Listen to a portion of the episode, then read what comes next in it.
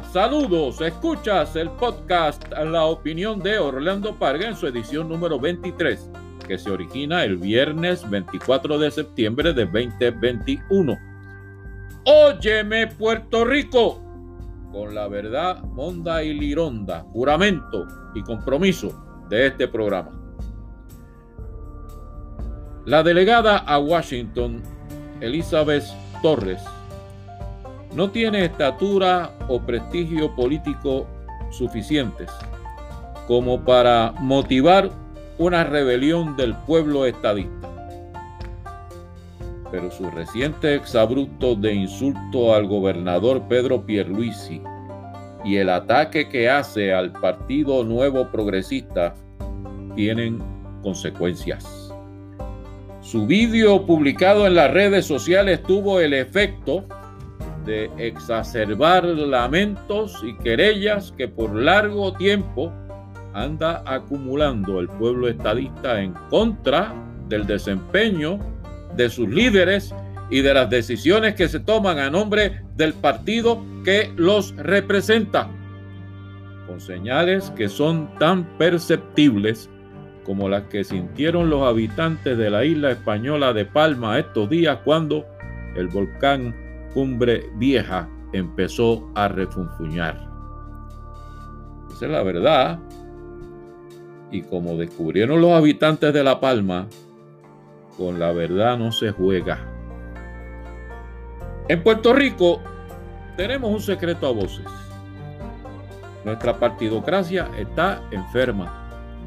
La afiliación a un partido político está escaseando los partidos tradicionales, PNP, Partido Popular, PIB, han sufrido estos pasados años una dramática reducción en su base de fieles seguidores.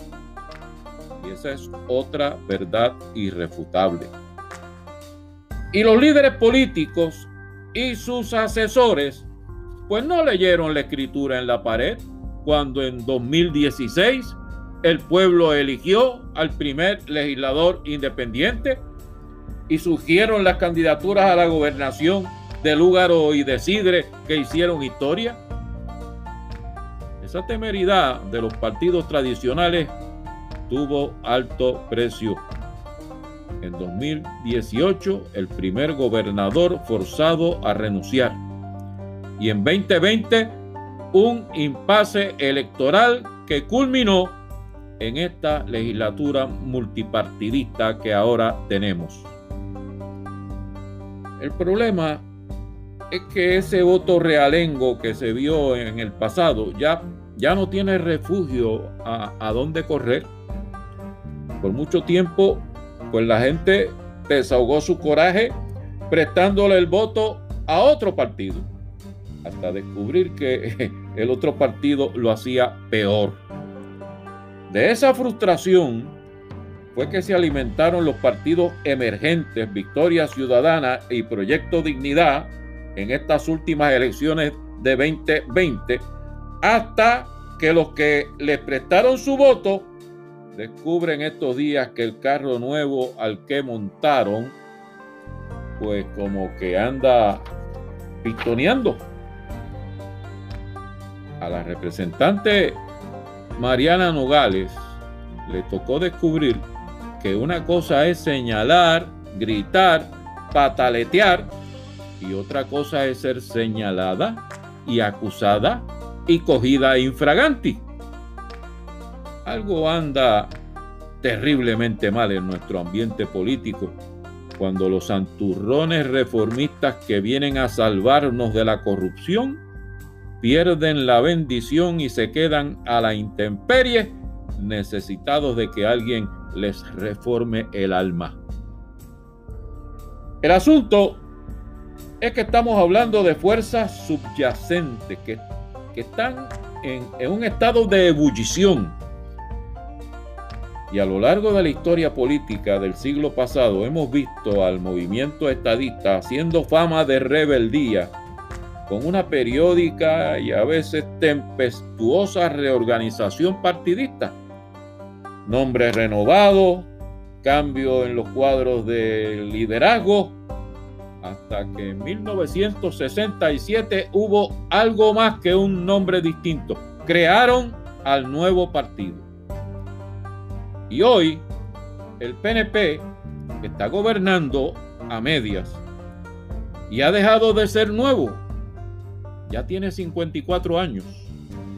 El otro día le festejaron su cumpleaños en un pequeño salón y con escasa concurrencia. De hecho, ninguno de los dos partidos principales hoy se atreve a convocar a su militancia a una plaza pública. Temen no poder, temen no alcanzar a llenarla. Esa es la verdad. Ah, pero una cosa es con violín y otra con guitarra.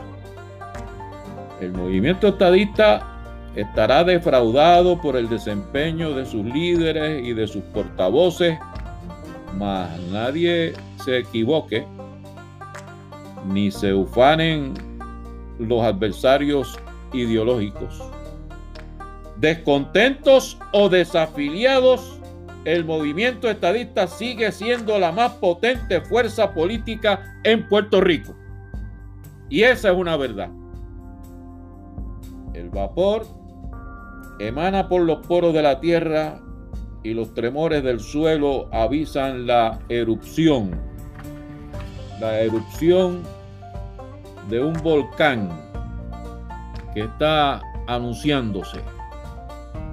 Y eso habla de potencia, y eso habla de dinamismo, y eso habla de ganas de crear un mundo mejor. Así que veremos qué nos trae el futuro.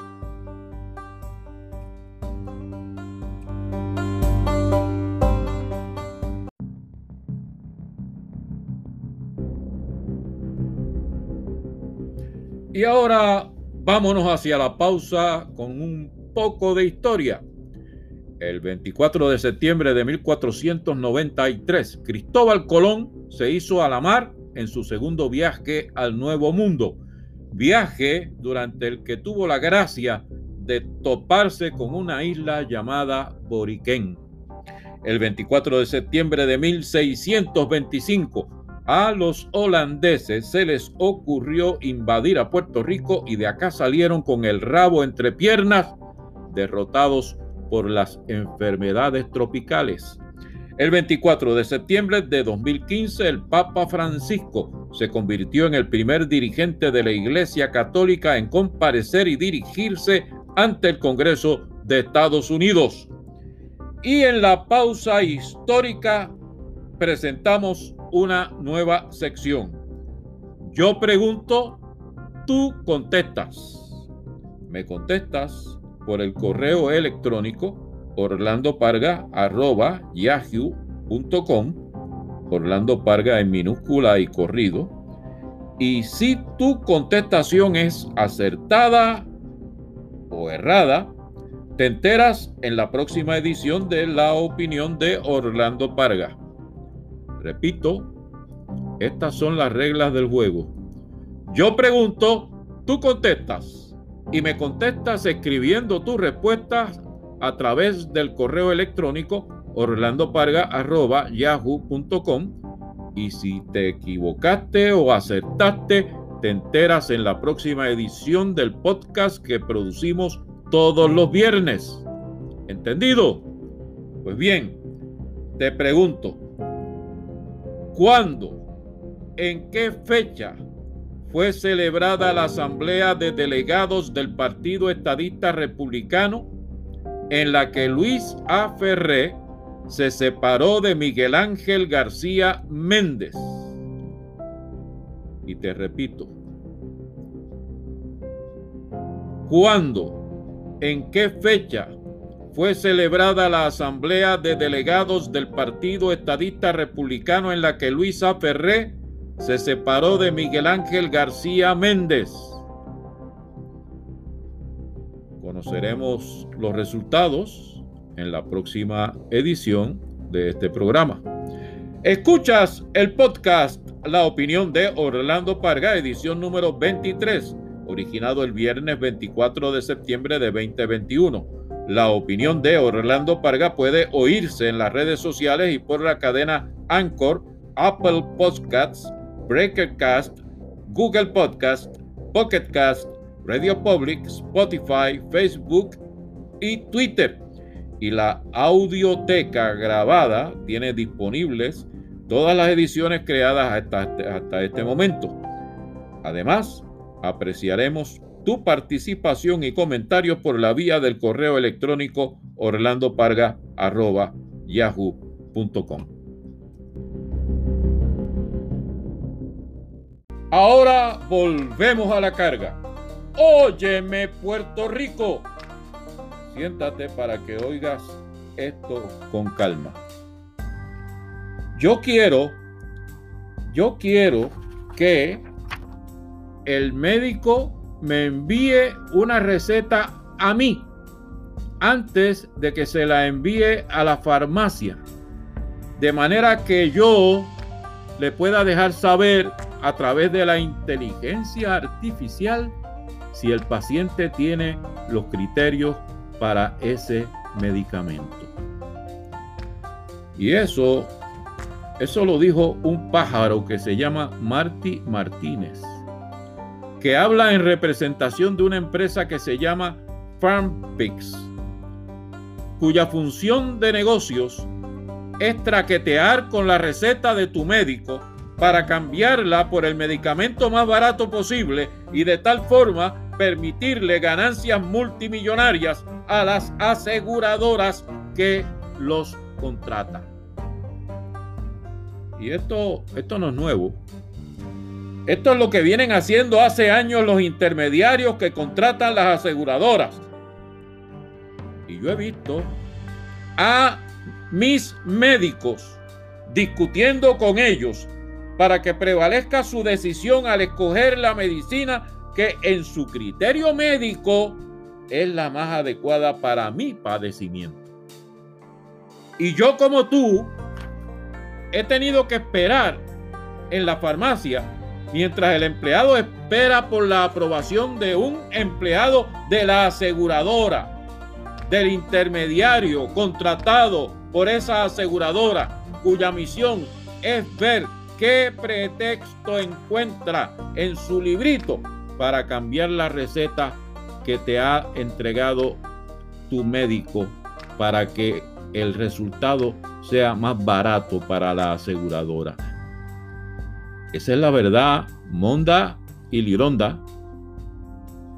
Esa desvergüenza quedó intervenida por una ley que se promovió durante la administración de Wanda Vázquez, que ahora la Junta de Control Fiscal Federal, pecando de entrometida para proteger los intereses económicos de las aseguradoras, quiere invalidar bajo el pretexto de que conlleva aumentos en los gastos de la reforma de salud. Y vamos a ver qué hace con eso la administración Pierluisi. Y vamos a ver qué hace con eso la legislatura multipartidista. Vamos a ver que los estamos velando. Y por último, la surrapa de hoy. Sé que algunos de mis seguidores en las redes sociales me acusan de que tengo un coco con la, esta cosa de Luma Energy. Pero es que, óigame, esa gente se lo busca. Fíjese en este aumento de tarifa que, bendito, al gobernador Pierluisi lo engañaron para que dijera que el aumento se caía de la mata y que era necesario. Pues fíjese cuán poderosa es la verdad que siempre sale a flote. Y la verdad es que esa gente de Luma, que supuestamente vino a salvarnos de los problemas que enfrentaba la Autoridad de Energía Eléctrica, pues esa gente de Luma Energy ni siquiera saben facturar por los servicios que han prestado. Y como facturaron de menos, o facturaron mal, o se equivocaron, o dejaron de facturar, los pasados meses, pues ahora pretenden espetarnos un aumento en tarifa, que sería el cuarto aumento de este año, para de tal forma subsanar el error que cometieron. O sea, que lo que se pretende es que los consumidores, tú y yo, todos nosotros juntos, sus clientes, paguemos los platos que Luma rompió. A estas horas, los consumidores clientes de Luma Energy estamos esperando que los comisionados del negociado de energía decidan si el aumento va o no va y ya veremos lo que ocurre y nos escucharemos el próximo viernes. La verdad, Monda y Lironda, eso fue lo que escuchaste en la edición número 23 del podcast La opinión de Orlando Parga, correspondiente al viernes 24 de septiembre de 2021. Nos escuchamos la semana próxima cuando con la ayuda de Dios regreso para hablar contigo